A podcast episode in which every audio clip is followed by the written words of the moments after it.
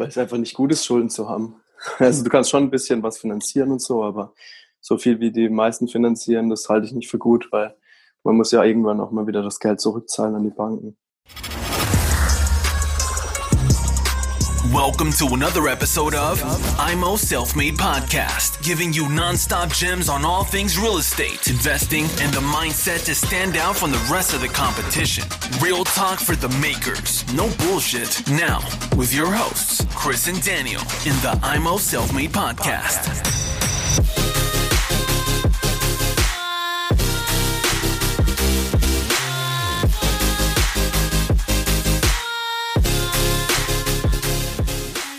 Du hast gesagt, äh, du am liebsten wäre dir so eine Schrottwohnung in einer sehr guten WEG-Gemeinschaft. Wie definierst du genau. eigentlich eine sehr gute WEG-Gemeinschaft? Ähm, das Haus muss einen guten Zustand haben, die Außenanlage auch. Und ja, die zwei Sachen sind schon, schon ziemlich ausschlaggebend, weil wenn das passt, dann passt in der Regel auch die Verwaltung. Also die Rücklagen sind da, also das Konto von der Hausverwaltung ist voll, wenn der Heizöltank leer ist und solche Sachen, weil es gibt ja auch wohl andere, wo ähm, das nicht so ist, ja gerade bei einer neuen Teilung ist es normal, dass mal noch äh, Sonderumlagen kommen, ja. Aber bei so einer Bestands-WG sollte keine Sonderumlage kommen, finde ich. Mhm. Und wenn das gut gemanagt ist, dann passt das alles. Wir hatten jetzt zum Beispiel eine Wohnung gekauft, zwei Stück sogar. In der WG, da ist die Umlage richtig hoch, weil die haben sanieren müssen wegen Legionellen. Dann haben die die Leitung außen gelegt, ja, am Haus, mhm. haben vor Vollwärmeschutz drauf gemacht. Die Leitungen liegen unter den Vollwärmeschutz, also Leitung für Warmwasser und Kaltwasser.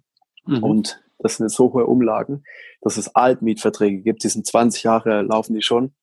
Und das sind die Hausgelder monatlich teurer als die Kaltmiete bei großen Wohnungen. Wow. wow. Ja. Und wenn das jetzt einer verkaufen will, das Objekt, ähm, dann rechnet sich für niemand. Also der Käufer kann den Preis nicht zahlen, den der Verkäufer braucht, damit er da gut rauskommt aus der Geschichte. Ja. Okay, und wieso, wieso habt ihr es gemacht? Also wir haben äh, leere Wohnungen gekauft da drin, deswegen kein Problem. Aber jetzt für die Bestandsleute ist es ah, okay, problematisch, verstehe. weil die mhm. Altmietverträge haben, ja. Das ist halt mhm. halt auch das Risiko, wo ich immer sage, wenn irgendwie günstige Quadratmeterpreise angeboten werden mit langfristigen Mietverträgen, die schon ewig laufen und irgendwie sowas passiert, dann hast du als neuer Eigentümer die Arschkarte. Ja? Deswegen muss man echt aufpassen, dass man nicht in so eine Situation reinkommt. Mhm. Ja, super, super Ansatz. Ne?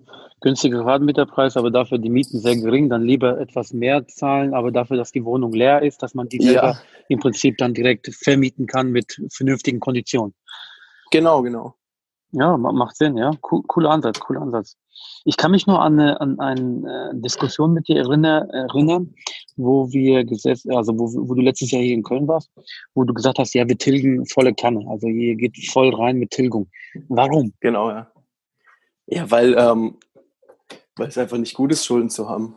Also du kannst schon ein bisschen was finanzieren und so, aber so viel wie die meisten finanzieren, das halte ich nicht für gut, weil man muss ja irgendwann auch mal wieder das Geld zurückzahlen an die Banken. Wenn du, mhm. ich habe ein ganz einfaches Beispiel. Wenn du ähm, die Immobilien nicht tilgst, das machen ja manche, mhm. dann bist du ja nichts anderes als ein Mitarbeiter indirekt von der Bank, der einfach ein bisschen Geld verwaltet. Aber du willst ja Vermögen aufbauen und das ist dir gehört irgendwann.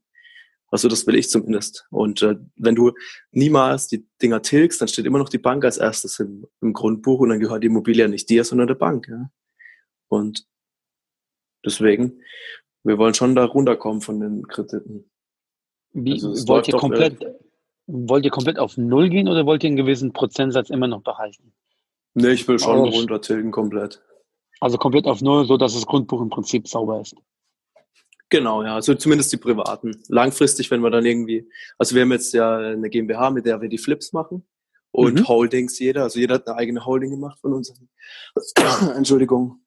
Ähm, jeder hat eine eigene Holding gemacht von uns in, in äh, Dezember 2019 haben wir die gegründet und haben die schon mhm. zugeordnet unserer GmbH und dementsprechend werden wir die nächsten Bestandsobjekte in eine Bestandsgesellschaft reinnehmen. Mhm. Und nicht, okay. mehr die, nicht mehr als Privatperson. Da schaut es ein bisschen anders aus, weil du die Haftung ein bisschen ausgrenzen kannst und so. Aber wenn du private Dinge hast, finde ich schon, dass man schauen sollte, dass man da runterkommt. Gibt es andere Meinungen? Ich weiß, aber meine Meinung ist so. Nee, ist vollkommen, vollkommen richtig. Ich sehe es genauso. Wenn man einen zu hohen ähm, Minusstand hat auf dem Grundbuch, ist das nicht so gut, weil da kann die Bank immer wieder mal mitspielen. Ja, vor allem 2008 gab es Fälle über Nachbeleihungen und so.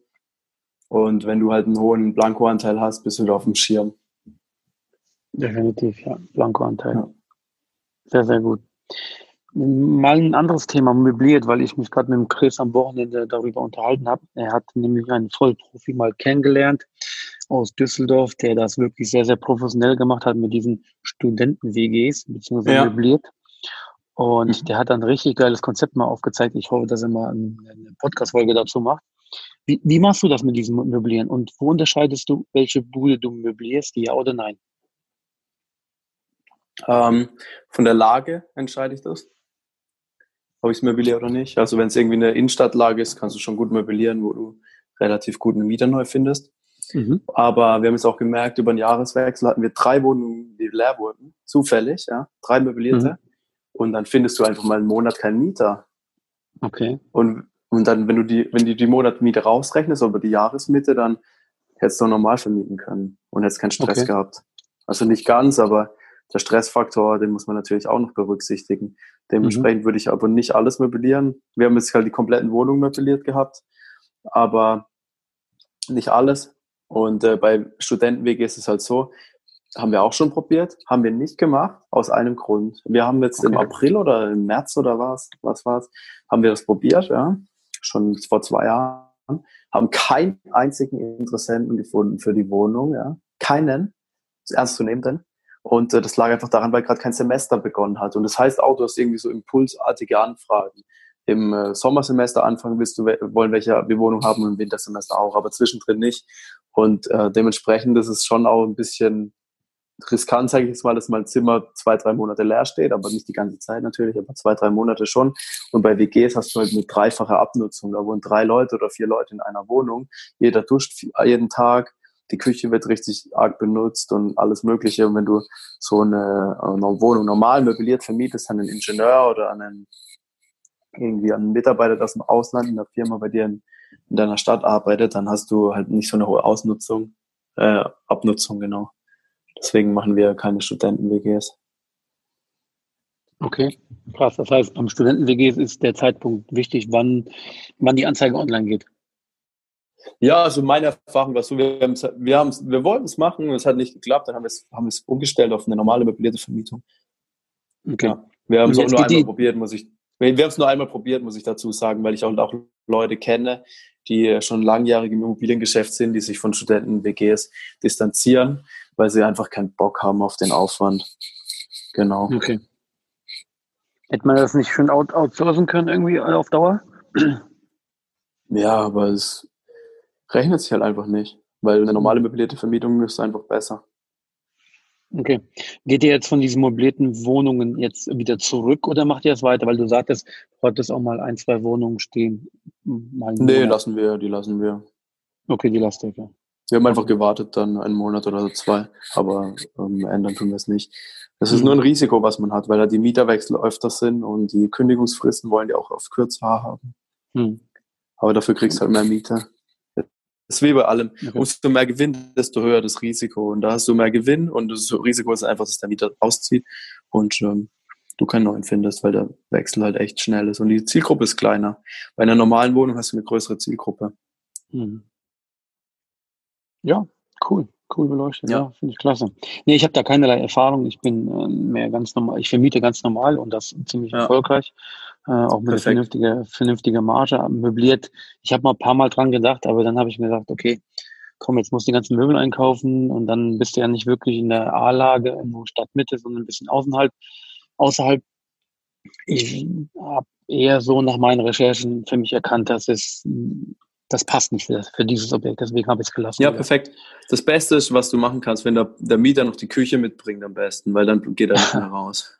Ja, dann geht die Küche nicht mehr raus. Nee, ich, ich knall eigentlich, wenn ich einmal durchrenoviere, dann kommt immer eine neue Küche rein.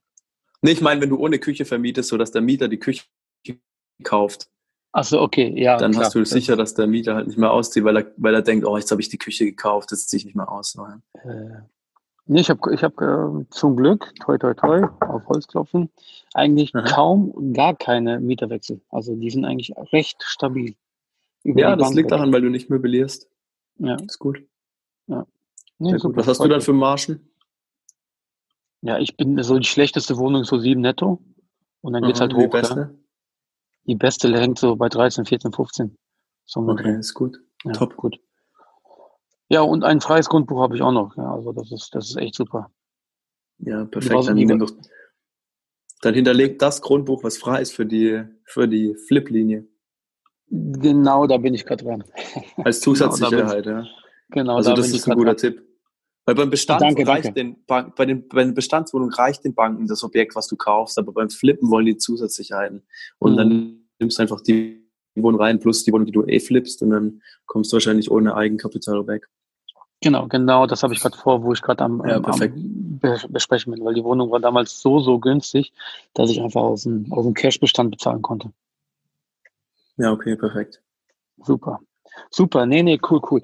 Was du vorhin gesagt hast, weil äh, das ist für mich auch aktuell sehr, sehr interessant. Ich denke, dass viel Potenzial bei Verhandlungen einfach nicht ausgeschöpft werden. Und dazu werde ich dieses Jahr auch mir mal richtig Geld, äh, also werde ich Geld in die Hand nehmen, um mal ein Seminar zu besuchen, wie man mhm. richtig verhandelt. Wie definierst du für dich richtig verhandeln und wie gehst du dran? Hau mal was raus. Ähm, du musst halt einfach Du musst halt einfach ein Ziel vor Augen haben, wissen, was du willst und das Ziel erreichen. Dann hast du richtig verhandelt. okay. Ist das so einfach, wie du es gerade beschrieben hast, oder ist, hängt da noch ein bisschen? Äh, hart dranbleiben. Also du darfst dich nicht von deiner Emotion überkommen lassen. Also wir haben auch schon Deals gemacht, die haben echt ein Jahr später der Eigentümer oder der Makler angerufen, hallo, wir haben Probleme, wir wollen es haben, so, ja. Und wenn du einfach deiner Linie treu bleibst und ein gescheites Angebot abgibst, bevor du dich verabschiedest, dann melden die sich bei dir, wenn du, ähm, wenn du einen zuverlässigen Eindruck hinterlässt. Kannst du auch sagen, ja, ich bin zuverlässig, ich weiß, mein Angebot ist vielleicht ein bisschen niedriger als das vom Mitbewerber, aber wenn ihr Probleme habt, meldet euch bei mir, aber macht's mit dem. Dann machen die es mit dem anderen. Wenn es nicht klappt, melden sie sich bei dir. Okay. Und wie, wie ja. übermittelst du ein, ein vernünftiges Angebot? Also machst du das schriftlich per Brief, per Schriftlich, e ja. Schriftlich, ähm, per E-Mail, wenn du es locker machst, aber wenn du ein richtig Haut drauf Angebot machst, gehst du Notar mit zeitlicher Bindung. Das haben wir noch nicht gemacht, aber das ist der härteste Weg, den du gehen kannst. Ist mal angenommen, du verkaufst eine Portfolio, Daniel, zehn Wohnungen verkaufst du. Du äh, hast die inseriert für 400.000, ja. Mhm. Ich sag zu dir, okay, ich kaufe die für 350. Mhm. Dann sagst du, ja, ähm, gut. Super, ich habe drei Leute, die zahlen mir 400. Dann sage ich, okay, alles klar. Ähm, und dann gehe ich zum Notar, mache ein äh, verbindliches Angebot über 350, schick's dir zu mit Einschreiben und dann steht da drin, hallo lieber Daniel, äh, ich unterbreite dir ein verpflichtendes Kaufangebot bis nächste Woche Freitag, 350. Hier ist die Finanzierungsbestätigung, am besten noch eine harte von der Bank. Das heißt, hm. dass die Bank sich auch verpflichtet hat. Und dann hast du die Wahl, ob du mit den Hampelmännern, die 400 angeblich zahlen können, weitermachst oder ob du meins annimmst. Das ist zum Beispiel der härteste Weg, den es gibt. Habe ich noch nie getestet, aber in der Theorie gewinnst du so. Und dein Netzwerk hat er schon mal genutzt? Also dein Umkreis? ich kenne ein paar Leute, die das schon genutzt haben, ja, genau. Aber ich noch nicht. Und, hat, und das hat Bei uns war es halt immer über Mail. Ja, ja, klar. Okay. Wenn die wissen, äh, wenn alle anderen abspringen, habe ich niemanden mehr dann funktioniert's. Was auch noch gut funktioniert, wenn du, wenn der Makler Alleinauftrag ausläuft und du weißt es, wenn der Makler schon Vorarbeit geleistet hat und äh, der den Deal verliert sonst. Weißt du, ich meine? Okay, wie, wie, ja, ich verstehe, was du meinst. Wie findest du das raus, dass der Auftrag da du musst halt, du musst halt ähm, keine Ahnung, wie es rausfindest. Du musst es halt einfach irgendwie wissen. Ähm, da gibt's äh, auch verschiedene, verschiedenste Möglichkeiten, denke ich mal. Fragst ihn halt einfach, wie lange läuft denn der Vertrag? Vielleicht sagt es dir. Und dann äh, im letzten Moment kannst du halt dann ähm, noch aktiv werden, wenn es noch nicht verkauft ist. Aber das funktioniert eigentlich immer, wenn du irgendwie dem Verkäufer entgegenkommen kannst bezüglich seiner Bedürfnisse. Die wollen es manchmal auch nur stressfrei verkaufen, manchmal ist gar nicht der maximale Preis. Ähm, das Ziel des Ganzen und dementsprechend kannst du darüber Sympathie punkten. Einer unserer schönsten Deals war eine Wohnung, die haben wir bekommen von der Hausverwaltung die Information, dass die Wohnung verkauft wird, weil wir einfach der Hausverwaltung viele Gefallen auch getan haben. Wir haben Rasen gemäht für die ganz verschiedene Sachen. Ja. Und dann wurde ein Haus eine Wohnung verkauft darin, haben wir einen Anruf bekommen, uns gekauft, direkt im Erstgespräch. Cool. So, ja, indem du einfach lieb bist, freundlich und auch mal in Vorleistung gehst. Ja. Passt am besten, ja. Die andere Sache mit dem äh, Vertrag, was ich gesagt habe, die zieht wohl eher bei größer volumigen Themen. Das würde ich jetzt nicht bei einer Wohnung machen, weil da entstehen natürlich auch Kosten. Ja, ja klar. Ah, super. Habe ich aber so noch nicht gehört, aber ja, cool. Mit der, mit der harten Bestätigung und so. Hast du eigentlich auch eine Bestätigung von der Bank, wo drauf steht, ähm, sehr geehrte XY, wir finanzieren Objekte bis eine gewisse X-Summe, Punkt. So eine, so eine nee, Finan haben wir nicht. Das ist auch nicht das, wenn wenn es mir jetzt einer zeigen würde, ist es auch nichts wert. Sorry, Fabian, sorry. Äh, kannst du es nochmal wiederholen, weil ja? es ist gerade abgebrochen. Ja, ja. Nee, das habe ich nicht, weil ähm, ich das auch nicht so ernst nehmen würde, wenn es mir jetzt einer zeigt. Weil es ist so wie wenn, wenn ich dir jetzt einen Kontoauszug zeige von gestern, wo eine Million drauf ist. Mhm. Dann weißt du nicht, habe ich die heute abgehoben oder nicht. Gell? Mhm. Kann ja sein. Ja, stimmt. Klar. Und dementsprechend machen wir immer objektbezogene Finanzierungsbestätigungen und das funktioniert eigentlich ganz gut. Ich habe auch noch nie eine harte geholt, also eine harte Bestätigung, weil da die Bank vorab prüfen muss und das dauert in der Regel lang. So eine, mhm. So eine Bank, wo drin steht, vorbehaltlich der Prüfung, ähm, geht ja relativ einfach zu bekommen, nur noch schnell. Und wenn du eine gute Bank hast, dann halten die eigentlich auch ihr Wort und geben selbst das nur raus, wenn wenn es so wirklich klappt. Dementsprechend reicht das meistens. Okay, gut. Also mit dem Kontoauszug hast du auch noch nicht gearbeitet. Ähm, wir, mit, mit dem Dispo-Konto haben wir schon gearbeitet. Wir haben ja so eine Dispo-Kontolinie, wie du gerade dran bist. Und äh, mhm. da habe ich mal mitgearbeitet. Da steht dann drin im Konto, in einem Konto-Informationsblatt, äh, dass der Kunde eine Dispo zulässig hat bis minus irgendwas. Ja? Und wenn es mhm. ausgeschöpft ist, dann ist es ja schon mehr oder weniger wie eine Finanzierungsbestätigung. Genau, da kannst du im Prinzip theoretisch, wenn alle Stücke reißen, könntest du dann direkt überweisen vom Dispo aus. Also genau, aber das hat auch schon, haben wir auch schon mal gemacht, aber auch einmal wurde es nicht verstanden. Also die Leute verstehen das dann nicht, was das ist eigentlich und so. Das sind ja mhm. keine Profis, so wie du. Mhm. Ja, ja, klar. Ja. Okay, cool. Cool. Dementsprechend ist so eine Finanzierungsbestätigung das Einfachste. Okay.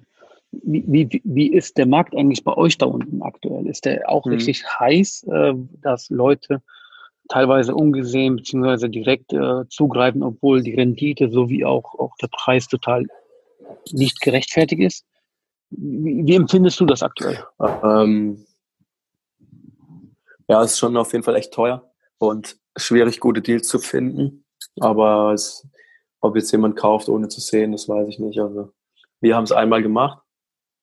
Da war aber auch die Rendite gut und nicht schlecht. So, somit es ist auch kein Risiko gewesen. Also selbst wenn die Wohnung ein kompletter Totalschaden gewesen wäre, mit einer Kernsanierung wären wir trotzdem noch gut gelegen, haben wir gekauft. Ja.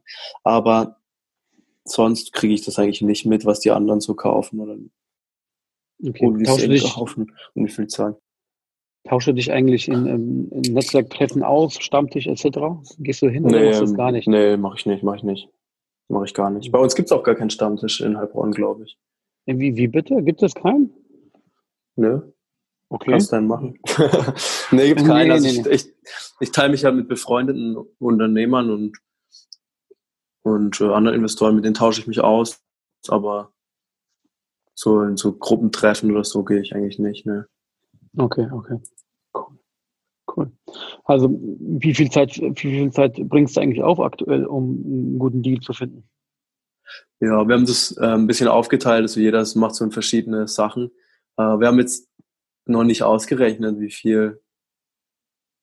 Habe ich noch nicht ausgerechnet, nee, wie viel der jeweilige von uns da reinsteckt an Zeit. Auf jeden Fall ähm, haben wir jetzt nächste Woche schon wieder eine Wohnung, die wir ankaufen und verkaufen mhm. wieder was. Also die Schlagzahl okay. ist auf jeden Fall schon mal nicht schlecht. Und mhm. äh, wir arbeiten schon viel dran und haben immer unsere Augen und Ohren offen, schauen immer, ob wir irgendwelche leerstehenden Häuser sehen, Rollläden, die zu sind und so. Und dementsprechend arbeitet man, arbeitet man irgendwo immer ein bisschen daran, dass man einen guten Deal findet. Aber ja. wie viel Zeit sich jetzt da verwendet hat, keine Ahnung. Auf jeden Fall haben wir mal gerechnet bei einem Objekt, das wir verkauft haben, wie viel Zeit da reingeflossen ist. Bei einem Flip, also es war ein reiner Flip, so 15 bis 20 Stunden hat das jetzt zwei davon gekostet. Das ist nicht schlecht. Ohne Ja. Akquise. Ohne Akquise. Okay, Ja, super. Wie, Genau. wenn du jetzt zum Beispiel, ähm, suchst du eigentlich nach Immobilien äh, mit einem gewissen, also wie soll ich, wie soll ich das sagen? Suchst du nach Immobilien, die, die gewisse Kriterien erfüllen müssen, also drei Zimmerwohnungen nur in der und der Gegend, ähm, ab äh, so viele, so viele Einheiten? Oder, oder suchst du eigentlich grundsätzlich alle Immobilien und dann separierst du, nehme ich, nehme ich nicht, äh, mache ich Buy and Hold, hier flippe ich das. Wie, wie ist da das Kriterium für dich? Thanks for tuning into IMO Self Made Podcast. Make sure to subscribe so you don't miss any future episodes. Leave a five star review and share this podcast to anyone that needs that kick of real estate motivation they need.